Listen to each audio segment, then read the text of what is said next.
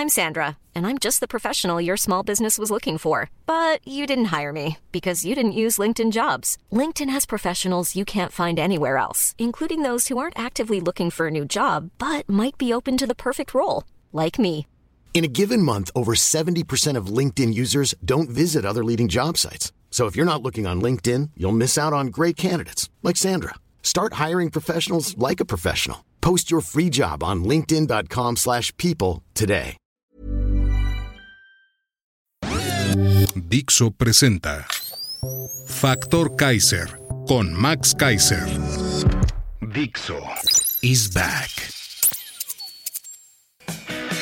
Una nueva manera de acercarse a la realidad y de buscar la verdad. Información trascendente. Factor de cambio. Factor Kaiser. Hola amigas y amigos de Factor Kaiser, esto es la entrevista. Y hoy tenemos el gusto de estar con Lía Limón aquí en su oficina en la alcaldía Álvaro Obregón. Lía, muchas gracias por recibirnos. Muchas gracias a ti, Max. Gracias por la invitación y es un gusto estar contigo. Es un placer. Déjame empezar con una pregunta que ya hice varias veces. ¿Qué distingue a una mujer en la política de una política chingona? Mira, primero la experiencia. Creo que la experiencia es un factor fundamental. Es decir, este, la verdad es que no soy improvisada. ¿ajá? Que eh, tengo logros, ¿no? el tener logros. También creo que el tener una agenda de género. Eso sí lo creo. Porque eh, ¿de qué sirve que tanto peleemos las mujeres más espacios si cuando llegamos al cargo nos olvidamos de otras mujeres? O sea, tú te consideras una política chingona. La verdad sí. Y me considero además una política con vocación de servicio público y creo que eso también hace una diferencia entre una política chingona y una que no lo es. ¿Qué está pasando en México, Lía, que las mujeres de la oposición son las que están poniendo el tono, la voz, son las que están levantando la cara y le, y le están plantando cara al gobierno? Que somos valientes. ¿Es, es solo valor? Yo creo que somos valientes. Eh, también me parece muy importante que no tenemos cola que nos pise. ¿Qué quiere decir eso? Que, que no nos da temor salir a decir eh, lo que tenemos que decir, que sabemos lo que se está jugando en este país, que queremos defender a nuestro país, que tenemos ideales, insisto, y que tenemos, este, pues que nos preocupa ver lo que está pasando y que podemos salir a levantar la voz porque no nos, las amenazas no nos amedrentan. Vivimos en una ciudad muy complicada y tú ya levantaste la mano y dices, yo tengo cómo resolver los grandes retos de esta ciudad. Primero los tengo claros, porque de entrada gobierno una alcaldía que es un buen laboratorio de la ciudad. Es decir, Álvaro Obregón es la tercera alcaldía más grande de la ciudad, pero además, sin duda alguna, la más contrastante. Tiene Santa Fe y el Pedregal y en medio todo. Tiene zonas muy desfavorecidas, muy marginadas, zonas medias y zonas eh, muy privilegiadas. Entonces, es un buen laboratorio y es un buen laboratorio en muchos sentidos. Su geografía es muy complicada. La movilidad, que es complicada hoy en toda la ciudad, en Álvaro Obregón lo es aún más. ¿Por qué? Porque son avenidas separadas por barrancas. Entonces, la congestión se hace mucho mayor que en otras zonas de la ciudad. Es decir, eh, insisto, es un buen laboratorio en todos los sentidos y aquí he podido avanzar. Cuando me entregaron una alcaldía hecha pedazos, porque la verdad es que a mí me entregaron Álvaro Obregón hecho pedazos, Platícanos de eso. hemos podido avanzar en distintos temas. Mira, los espacios estaban completamente abandonados. Los espacios ¿cuáles? Públicos. Públicos. Eh, desde parques, parques de bolsillo, eh, hasta parques más grandes, pero también deportivos, centros comunitarios, eh, centros de desarrollo, eh, los CASIS, que son los centros de cuidado y atención infantil. Por darte un ejemplo, de los 17 CASIS, solo uno estaba abierto y operando. Todos los demás estaban cerrados. Uno de ellos eh, con, eh, con una estructura que tenía enormes riesgos que tuvimos que tirar y rehacer, pero en muy malas condiciones. La, de las 23 bibliotecas, solo una estaba abierta.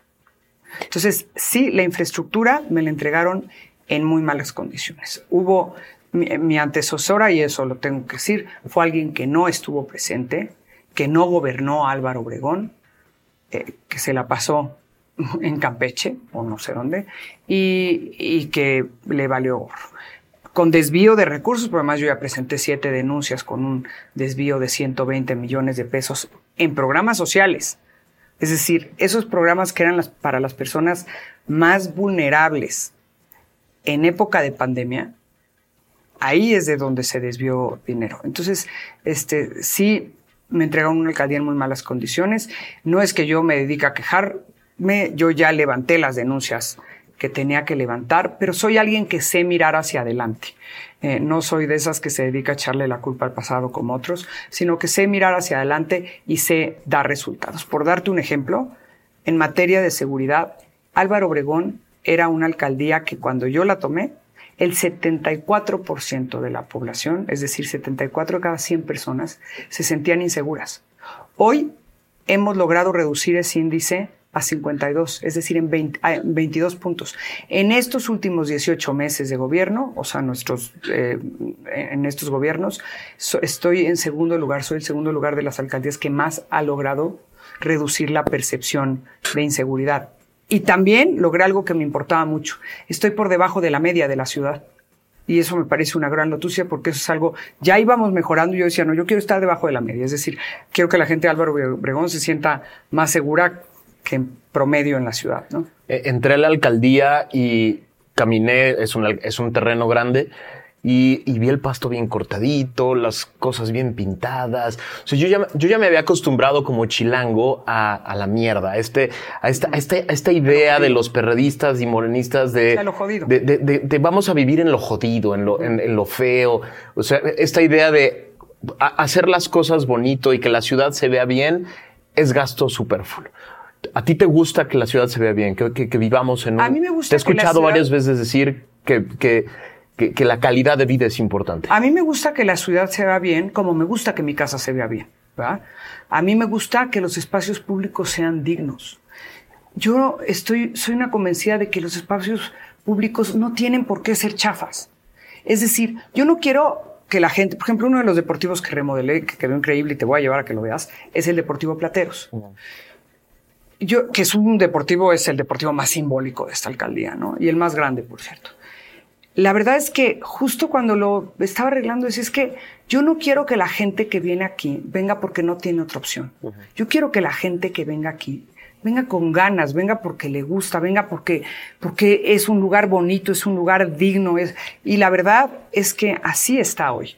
Pero como ese, también el G3, que también nos entregaron en pésimas condiciones, también lo remodelamos y hoy desde la fachada hasta los vestidores son dignos. Es decir, eso es lo que quiero, que los espacios públicos sean espacios dignos, que la gente vaya porque le gusta ese espacio y la verdad es que es en lo que hemos estado pues eh, metiéndole fuerte también el Valentín Gómez Farías, además varios con apoyo de la iniciativa privada, el Valentín Gómez Farías, el Jalalpa 2000, este, que nos lo entregaron hecho pedazos y que es un balneario increíble en una zona de mucho hacinamiento donde en Semana Santa se logran más de ocho mil entradas, ¿no? Pero estaban las albercas negras, paradas y lo dejamos en extraordinarias condiciones y en estos lugares yo me doy mis vueltas para buscar que esté bien, como viste eh, este espacio ahorita que venías entrando a la alcaldía. Creo que darle a la gente espacios dignos es dignificar a las personas. Hace más de dos décadas nos gobierna el mismo grupo político a los chilangos. Eh, con, con, diferentes nombres y diferentes grupos, pero son los mismos de siempre. Y parece que se han dedicado solo a gobernar a los taxistas, a los vendedores ambulantes, a los grupos eh, sociales marginados y más. Y la clase media parecemos como huérfanos políticos en esta, en esta capital. Hay una división muy importante. Son los que, somos los que pagamos nuestra salud, pagamos nuestro transporte, pagamos nuestra seguridad. O sea, nosotros pagamos el tratar de vivir bien en esta ciudad. ¿Cómo, cómo, cómo recuperar a la clase media en un proyecto político de la capital? Primero pensando en todos y gobernando para todos. Gobernando atendiendo las necesidades de todos y también buscando la unidad. A mí me preocupa mucho eh, este, esta constante división que hace Morena, que lo único que siembra es odio y rencor. Me parece que es importantísimo trabajar en la unidad. Y también me parece muy importante que se pueda pensar en todos y que se piense que esta ciudad, hay que decirlo, es una ciudad de gente aspiracionista.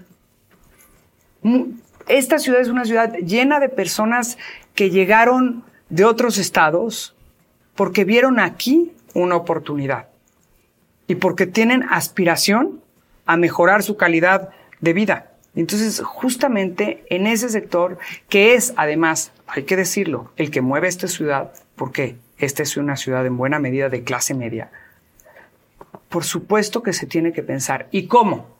Por ejemplo, transporte público. Y aquí tú decías algo que, en lo que yo no coincido tanto. Tú decías, se han dedicado a gobernar para la clase baja. No, yo creo que tampoco. Ni siquiera. Porque si se dedicaran a gobernar para la clase baja, tendríamos un transporte público extraordinario. Son los que más lo usan. Y tenemos hoy un metro de porquería que pone todos los días en riesgo a más de 3 millones de personas. ¿Cuáles más serían tus prioridades? Entonces pienso que uno es el transporte público, me parece importantísimo.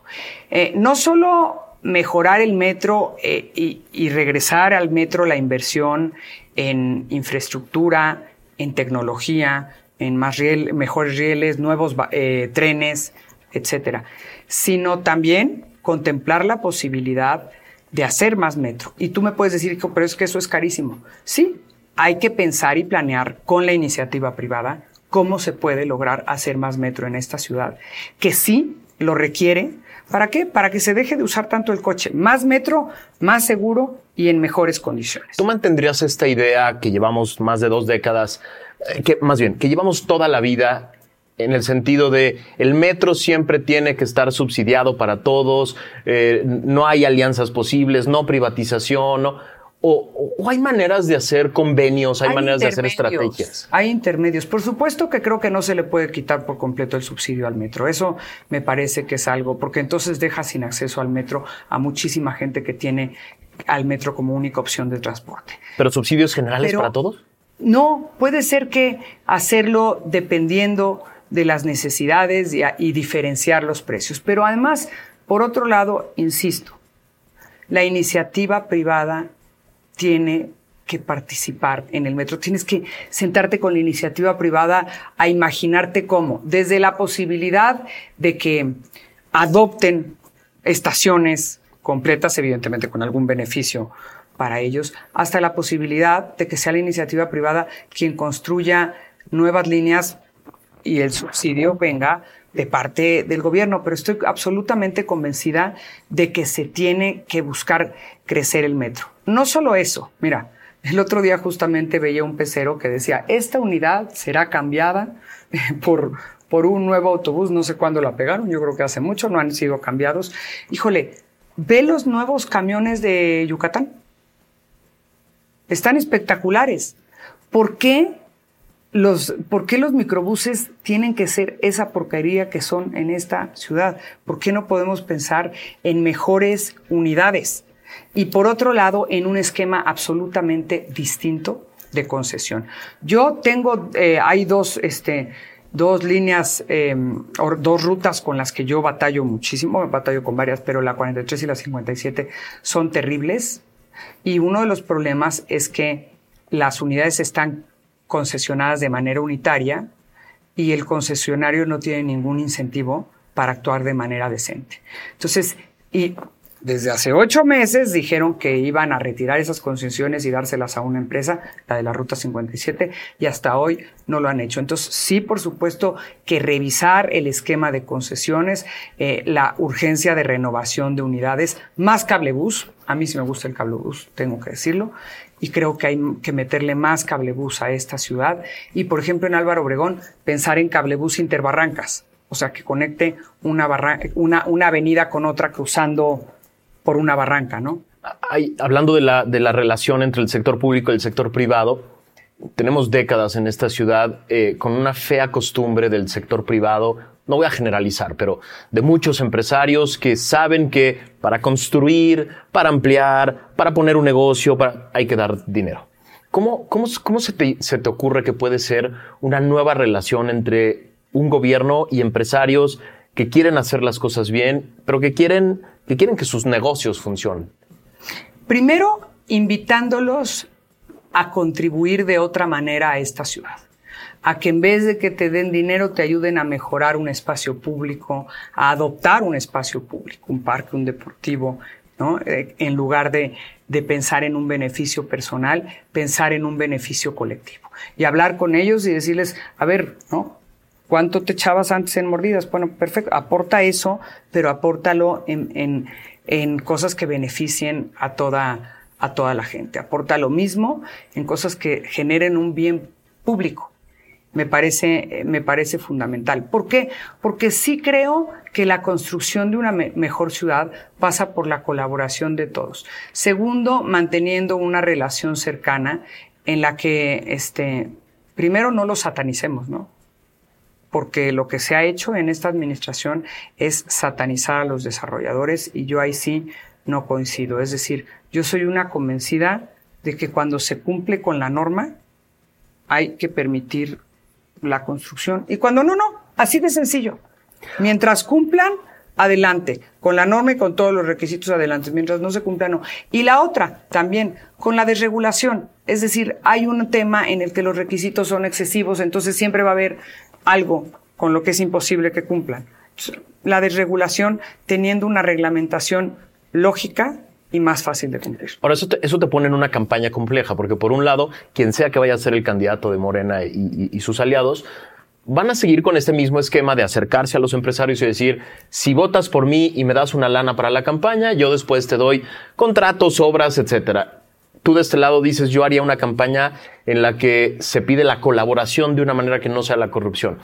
¿Qué, qué, percibes hoy en esta ciudad que puede ser más competitivo en términos de, de, campaña? El vamos a seguir haciendo las cosas como siempre o vamos a tratar de hacer las cosas diferentes. Yo estoy absolutamente convencida de que se puede hacer las cosas de manera diferente y se puede pensar en que todos necesitamos participar en construir una mejor ciudad, en generar una conciencia colectiva.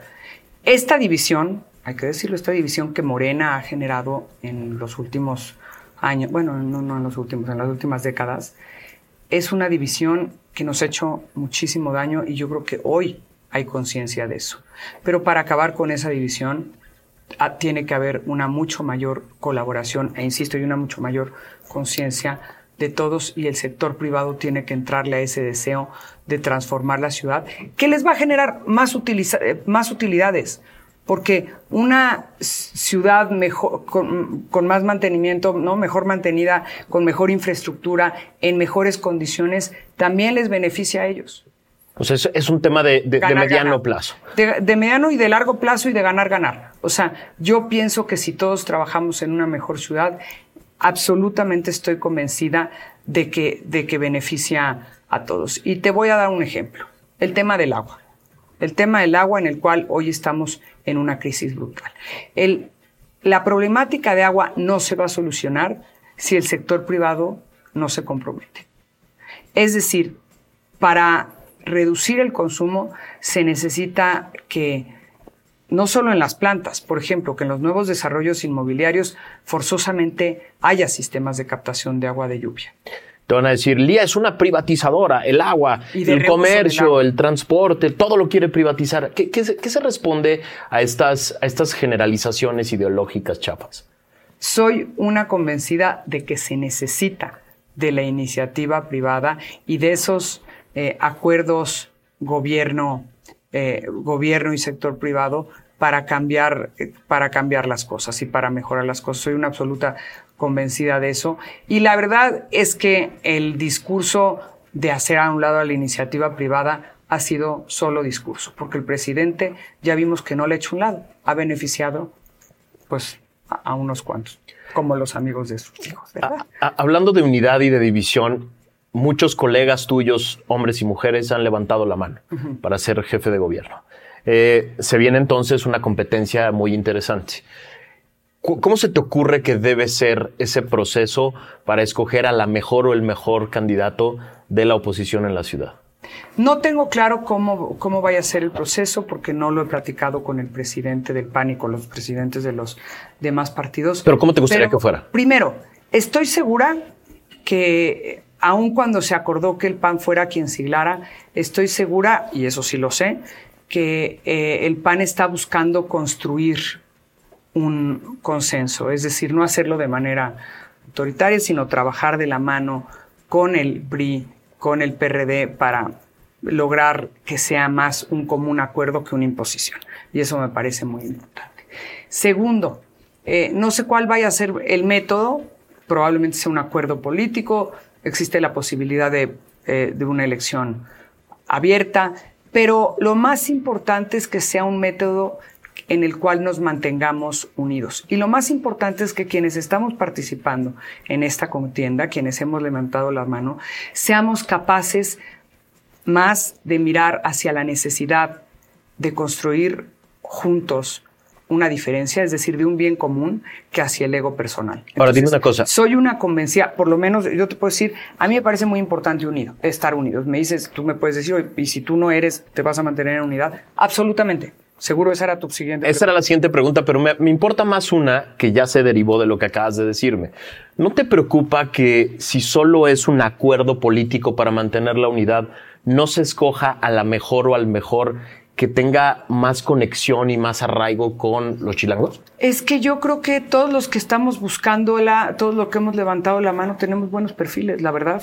De acuerdo, pero no todos tienen el mismo nivel de aprecio y reconocimiento de la gente. No, no habría que buscar primero un, digamos, salir todos, hablar todos, estar todos presentes y que, y que sea la gente la que, la que le diga al PAN, el que le diga a la oposición, esa persona es la que me conviene. Probablemente, probablemente valdrá la pena que hagamos eh, eventos en las distintas alcaldías donde todos estemos juntos y participemos y demos la oportunidad de que la gente nos escuche. Pero lo que yo sí te puedo decir es que yo no, eh, a mí me parece, la verdad es que muy ególatra de quien sea calificar su trayectoria por encima de las demás. Es decir, creo que todos tenemos buena trayectoria, todos tenemos experiencia, todos tenemos logros y todos tenemos retos. Entonces, me parece, es decir, si yo viera que alguno de los perfiles no es un buen perfil, te diría, no, la verdad es que sí. Pero la verdad yo considero que todos los que estamos eh, buscando ser los candidatos y las candidatas, tenemos buenos perfiles, tenemos experiencia, eh, hemos sido bien calificados y, y la verdad es que eso es lo que nos da la oportunidad de pretender buscar la candidatura a la ciudad. ¿Te imaginas a todos levantándole la mano a la o el que quede y luego trabajando en un proyecto común? Sin duda, no solo me imagino, lo deseo y creo que así tiene que ser. Insisto, esta ciudad y este país no está en estos momentos para egos personales. El presidente y su regenta ya nos dejaron ver de todas las maneras que han podido que están dispuestos a todo, a lo que sea para mantener el poder. Sí. ¿Estás preparada tanto en la alcaldía como en, en el proyecto posible para jefe de gobierno a enfrentar eso? Mira, a mí ya me tienen también carpetas abiertas, como a todos. Y yo no tengo cola que me pisen, yo no tengo nada que temer. Ellos son capaces de inventártelo, sí, lo cual es muy desagradable porque pisan el prestigio que nos ha costado, y en mi caso que a mí me ha costado construir durante muchos años, pero eso no me va a detener porque creo que es momento de valientes, porque creo que es un momento, que el momento en el que estamos viviendo es un momento de no quedarnos de brazos cruzados, porque creo que el país lo demanda. Yo no quiero ¿no? Acabar de ver a mi país destruido y haber sentido que no hice lo que me tocaba hacer. Entonces, no me voy a detener, no me van a amedrentar. El expediente no solo lo, los tienen abiertos de hace rato, sino que además pues no lo cierran porque vaya a ser que vaya a ser yo la candidata. No, no tienen nada esos expedientes. Los chilangos no van a encontrar sorpresas ahí por supuesto de pronto. Por supuesto. Estás perfectamente segura de esa parte. Estoy absolutamente segura. Son políticos. Y absolutamente clara que lo que quieren es destruir el prestigio e inventarnos, eh, inventarnos delitos. Pero no tengo yo absolutamente nada de qué, de qué preocuparme. En mi caso específico lo platico aquí. Uno de los expedientes que tienen, que además me lo platicó gente interna de la fiscalía, es en el que eh, me acusan de enriquecimiento ilícito por mi patrimonio. Yo no tengo absolutamente nada que esconder de mi patrimonio. Mi patrimonio, de hecho, no, no me viene de la función pública. Eh, me viene de una madre, una madre que siempre ha trabajado, una madre que heredó y que siempre ha trabajado. No, no me viene del servicio público platicábamos antes de empezar la entrevista del Estado de México y de lo importante que es la participación, o sea, de cómo Morena le cuesta mucho trabajo ganar en distritos, en estados con participación mayor al 55%. La ciudad se va a definir por lo mismo.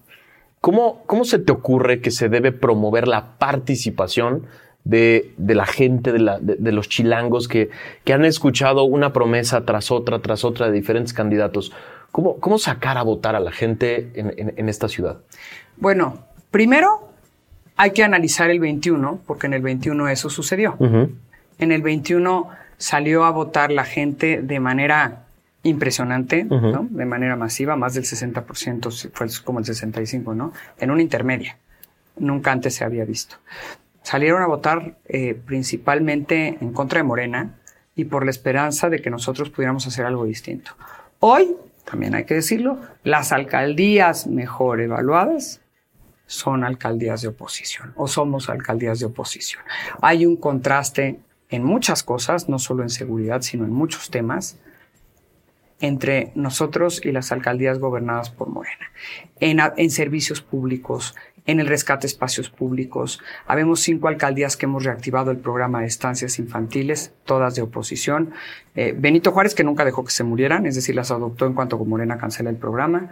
Eh, Coyoacán, Tlalpan, Miguel Hidalgo y Álvaro Obregón. Entonces, este, eh, tenemos, ahora sí que tenemos una política social, ¿no? Hemos volteado a ver a las mujeres, hay que decirlo, tenemos una agenda de género. Eh, yo en mi caso tengo acciones muy específicas y políticas muy específicas encaminadas, por un lado, a empoderar a las mujeres, porque yo estoy convencida de que la reducción de la violencia pasa por el empoderamiento de las mujeres y porque tengan independencia económica, y por otro lado, para atender los casos de, de violencia. Entonces, este, sí tenemos, honestamente, una, una historia distinta que hemos ido construyendo a lo largo de este tiempo, con todas las trabas que nos han puesto, porque si, lo hemos hecho sin ningún apoyo del gobierno de la ciudad, eh, si tú analizas, el gobierno de la ciudad ha enfocado sus recursos a las alcaldías de Morena y no a las de oposición. A nosotros solo nos han puesto trabas y a pesar de eso, hoy somos los que más hemos avanzado, como ya te comenté, por ejemplo, en el tema de seguridad. En el tema de seguridad es muy contrastante como las que, los que hemos logrado una mayor reducción de la incidencia delictiva somos alcaldías gobernadas por la oposición. Entonces, francamente, sí creo que eso ha demostrado y eso puede, sin duda, llamar al voto y también otra vez, llamando a los ciudadanos, no solo a nosotros, sino seguramente diversas organizaciones de la sociedad civil lo harán y colectivos lo harán, eh, llamando a entender el momento que, nos estamos jugando en esta ciudad y en este país. Eh, eh, pasaron dos cosas muy interesantes en los últimos meses en esta ciudad. El 13 de noviembre y el 26 de febrero llenamos los chilangos, primero Reforma y luego el Zócalo, la plaza que el presidente creía que era suya. Algo interesante está pasando en esta ciudad. si le das causas concretas a los ciudadanos, salen, se mueven, se, se, se activan. Y no solo llenamos, Desbordamos. Desbordamos el, tanto Reforma como el Zócalo después. El Zócalo así, en una marcha, eh, no se veía, nunca se había visto, pero la que más se le acerca es la marcha de blanco, ¿no? La marcha blanca. Sí. Ahora, fuimos a defender al INE y luego después a apoyar a la Corte. ¿Cómo le hacemos para que toda esa, e, esa energía, esa movilización se mantenga viva de aquí al 24 y esa, esa, esa energía de, de los chilangos movilizados se convierta en un, en, un, en un punto de cambio. Generando conciencia, primero de que sí hay de otra, y también generando conciencia de que para lograr que haya de otra, todos tienen que participar. Y te voy a decir otra cosa muy importante. Esta ciudad es una ciudad de la que todos nos sentimos orgullosos en muchos aspectos, ¿no? El, el orgullo chilango, este, tiene, tiene su sentido. Es decir, es una, primero, pues, es una ciudad que se mueve con la energía de mucha gente buena. Es una ciudad eh, con mucha oferta y con mucha demanda, eh, que llena de oportunidades para quienes las buscan, ¿no? Es una ciudad este, accesible, ¿no? Y es una ciudad incluyente. Déjame decirte que yo soy uno de esos que no se siente orgulloso de la ciudad. O sea, a mí me, a mí, me, a mí me molesta estar dos horas en el tráfico. A mí me molesta lo fea no que me es refiero, por todos lados. just- es que eso voy, espera. O sea, justo pienso eso, que esta es una ciudad de motivo de orgullo para quienes aquí vivimos, pero con muchos problemas que, como el del tráfico, que no se están resolviendo y que no se están atendiendo. Y comento, entre ellos, ya lo mencioné, el transporte público, que me parece urgente atender, pero también está el tema del agua, está el tema de cómo mejorar los servicios públicos, por ejemplo, como, eh, como la basura, eh, en fin, el tema de la seguridad, una serie de temas en los que creo que nosotros sí podemos hacer eh, mejores propuestas y, la verdad, brindar mejores soluciones. Entonces, sí me parece que esa parte en la que... Y otra cosa, y tú lo decías, lo decías al principio, lo dijiste con otras palabras, pero lo voy a decir como lo pienso.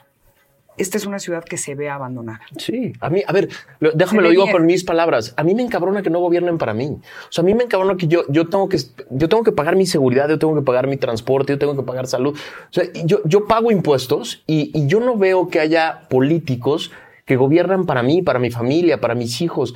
Eh, ¿cómo, cómo, cómo, me, ¿Cómo me voy a activar como, como clase mediero chilango si las propuestas son siempre para otros y los gobiernos son siempre para otros? Ese es el fenómeno que podemos perder. efecto, pero de quienes llevan pues gobernando décadas. Yo creo que justamente por eso es por lo que nosotros no solo nos atrevemos a pedir la oportunidad, sino que definitivamente eh, la tenemos. Una ¿A eso te referías cuando decías si hay de otra? por supuesto, una, una oportunidad de trabajar por una ciudad para todos, por una ciudad que piense en todos. Porque, por ejemplo, no vamos a dejar de lado la política social, ¿verdad? No. Esta es una ciudad eh, donde también hay población marginada que merece ser atendida a través de programa- programas sociales. Yo, a diferencia de- de- del gobierno de la ciudad, yo pienso que esos programas sociales, eh, su impacto tiene que ser medible, porque lo que no se mide no existe. Tiene que ser medible y tiene que ser evaluado los programas sociales. Pero sin duda alguna, esta es eh, una ciudad donde tiene que haber una política social pensando en los más marginados. Pero también donde tiene que haber esquemas que, que incluyen a todos, porque mejorar la seguridad te incluye a ti, ¿no? Para que no te asalten cuando vas en el coche, pero también incluye a esa persona, que te aseguro que la asaltan mucho más seguido que a ti, que es a la que se mueve en pecero, ¿no? Es decir, la mejoría de la seguridad ahí sí impacta absolutamente todos, absolutamente todos los grupos sociales. La mejora, el rescate espacios públicos también, porque yo que quiero que justamente un deportivo público sea un deportivo donde no solo vaya la gente de menos recursos, también pueda ir la gente que tiene más recursos, pero que ese deportivo le da lo mismo que uno privado, pero cuesta menos.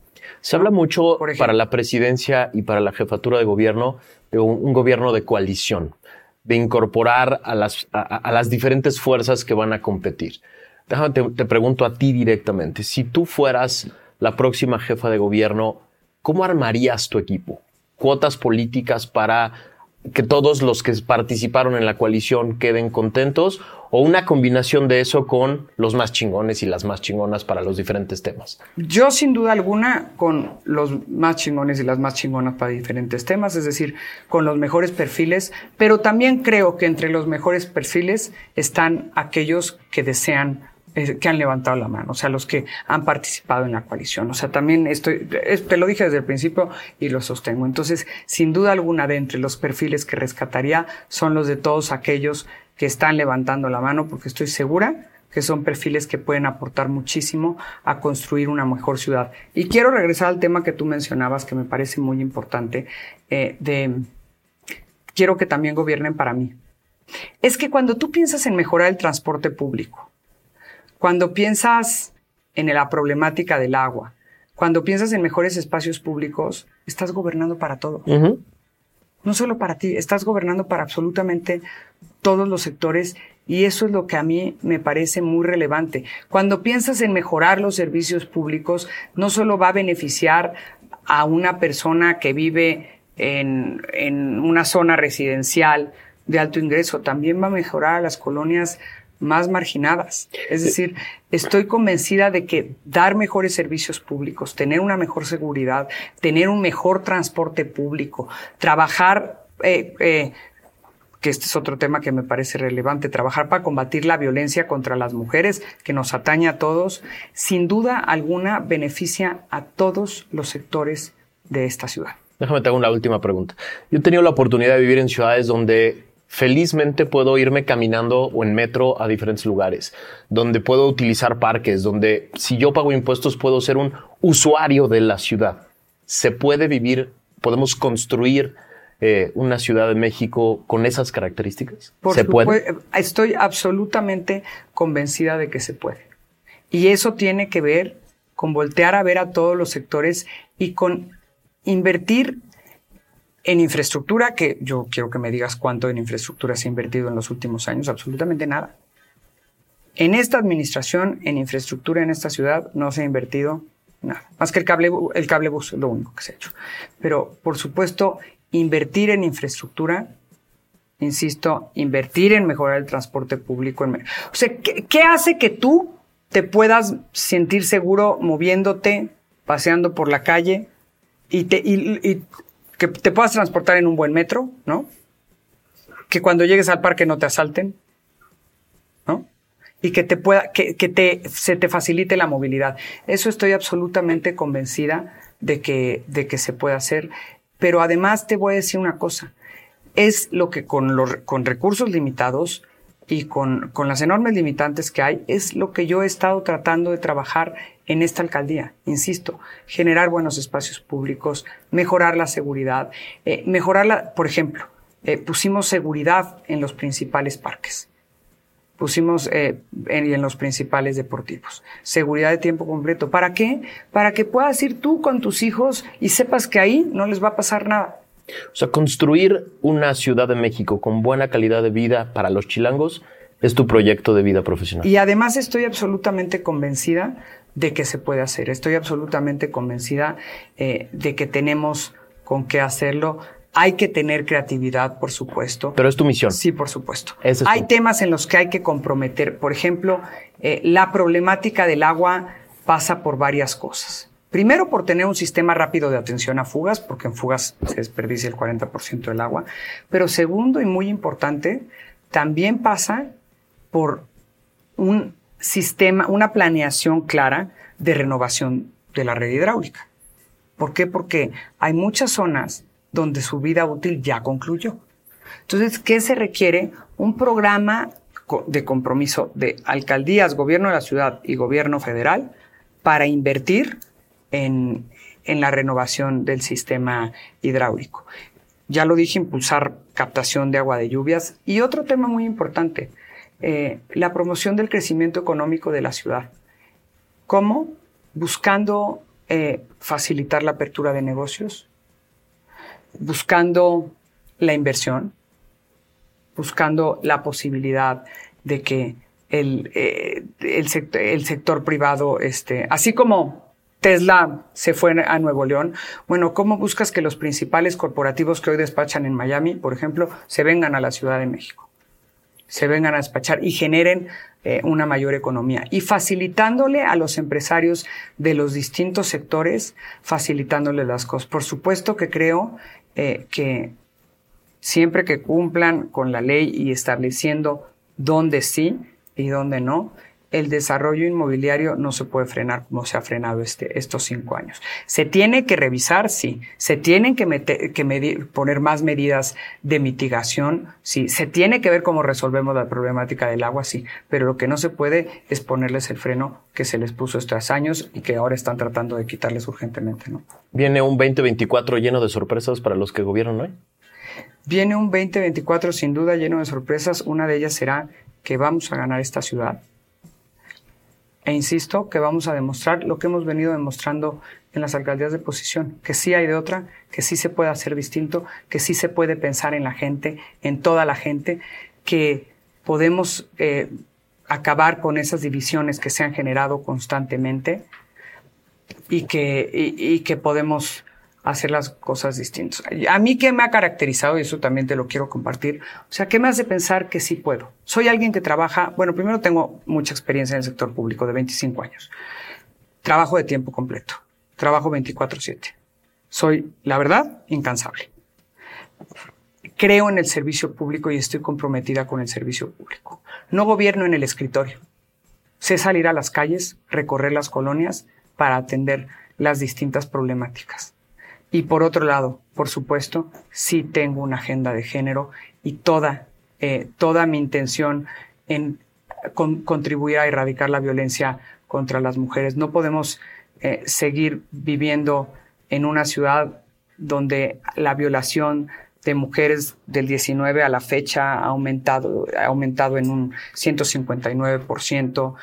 los feminicidios también tienen un aumento importantísimo, la violencia doméstica también, y donde no haya un plan para combatirlo. Por ejemplo, creo que una de las cosas que a mí me ha funcionado en Álvaro Obregón y que creo que se, eh, se debería de llevar a la ciudad es tener una fuerza policial enfocada a atender a mujeres que hacen llamados de emergencia cuando están en condiciones de violencia. Muchas gracias por la entrevista, querida Lía. Pues muchísimas gracias a ti. Gracias por recibirnos. Gracias por vernos. Nos vemos la que sí.